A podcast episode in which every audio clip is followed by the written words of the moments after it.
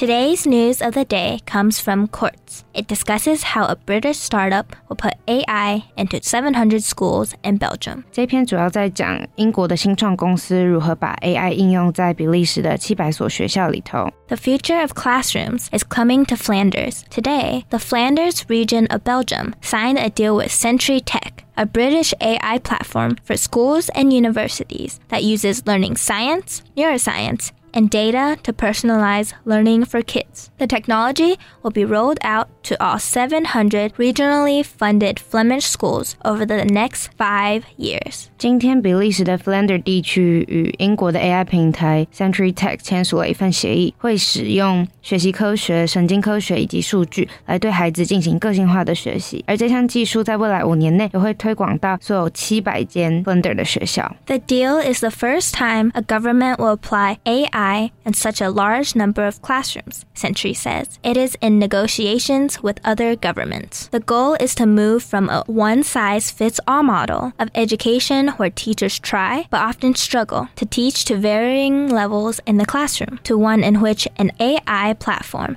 helps tailor lessons to each individual students. This includes identifying the areas students know or don't know, where they feel confident or shaky, how they feel about different kinds of work, which they report to the system with emojis, and even how long it takes a student to store information in their long term memory. It's a continuous diagnosis on a child's progress, with the machine trying to help the child learn and adapt lessons and feedback accordingly. The goal may be to automate teachers out of existence. Priya Lakhani, Century's founder, says it is exactly the opposite. The company was founded to free up teachers from mindless tasks. 74% of teachers are considering quitting in three years, with the majority of them saying it's because of admin such as marking grades. 这一项 AI 的计划感觉好像会取代老师，但其实刚好是相反的。这样的 AI 计划其实可以解决掉很多老师很琐碎的一些日常工作。 By freeing up the teacher from these tasks, they can focus more on helping kids who need it and devote more time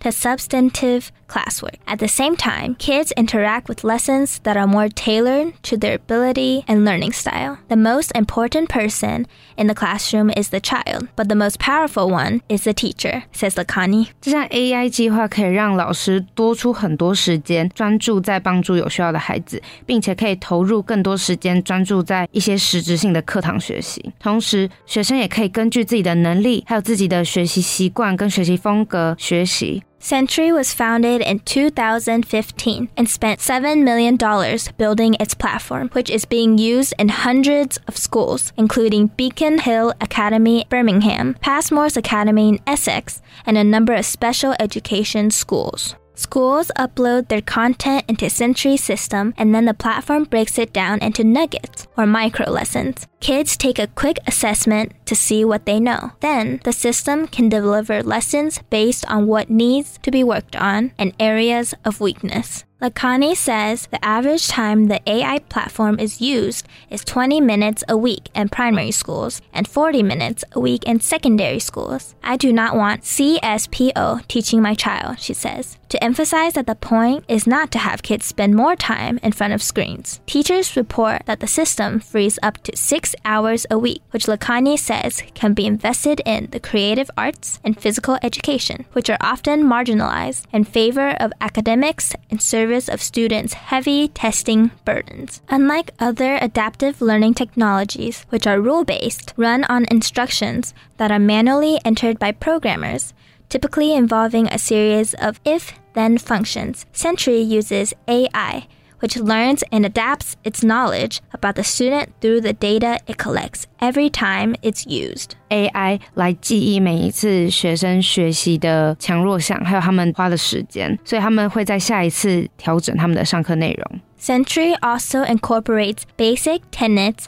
of neuroscience and learning science to assess students' focus and difficulty levels, the pace and the best time for learning, how long it takes for information to move from short to long term memory, or how resilient a learner is. This analysis then feeds into machine learning algorithms Century 这一项计划，它结合了神经科学以及学习科学 AI 系统，它可以评估学生的注意力，还有它可以判断学生认为这一个题目是难还是简单。Personal data is stored about the children, just their interactions with the platform. Personal information is needed to log on, but it is not used by the AI. For decades, technologies like artificial intelligence have been disrupting and improving sectors across the world, with education remaining largely untouched, says Lakhani. Century is battling the inglorious past of failed edtech in classrooms. While governments spend billions on everything from laptops to tablets, the OECD has found that this has no effect on learning. 前英国教育部长 Jim Knight 表示，部长们他们需要保证这些儿童的数据是受到保护的，而且老师们也要有信心，这些演算法可以帮助学生对于他们的需求做出明智的判断。As for why the Flemish are diving into tech, because they believe their students deserve it says Raymonda Verdyck, managing director of Go, the government group that organizes education for Flanders. Every Go pupil is considered to be a unique person with specific interests, ambitions, and talents she says, Go schools are institutions, 1,000 in all, stand for equal and maximum chances of education and personal development for every individual. 至于为什么 Flemish 要涉足技术领域呢？政府组织 Go 的常务理事 Raymonda 说，他认为每一个小孩都是具有特殊兴趣、不一样的抱负，还有非常独特的个人价值，所以他们应该要有不一样的学习计划。That's it for our news of the day. See you next time.